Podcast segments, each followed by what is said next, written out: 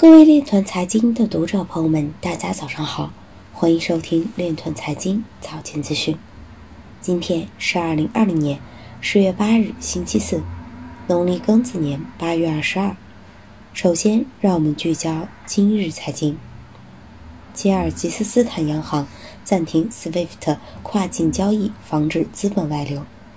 美国货币监理署希望澄清银行是否可持有加密隐私代币。南华早报表示，央行数字货币已进行了十一亿元的试点交易。独立投资人王川表示，DeFi 是将席卷全球的去中心化的流动性黑洞。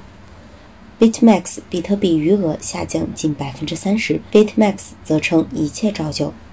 二零二零年已有七十五家加密交易所被关闭，比去年增加百分之五十六。博卡披露。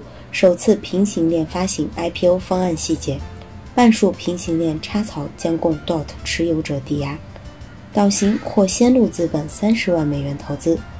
福布斯表示，美国国税局或将对加密交易所进行更严格审查。维珍银河董事长表示，不要过分关注比特币的价格走势。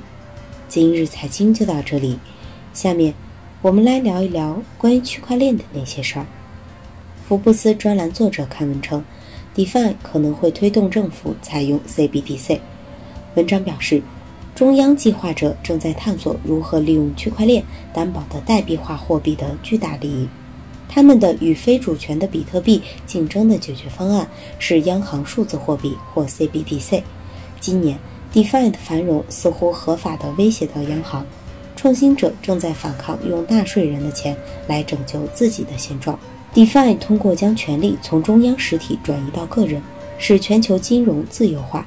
由于不同的原因，它对不同的观众具有吸引力，但主要的驱动力是不受监管的自由、资本流动、无摩擦的商业和新的繁荣。DeFi 在财政上也有利，因为各国政府一直无法对非主权法令执行有效的税务程序。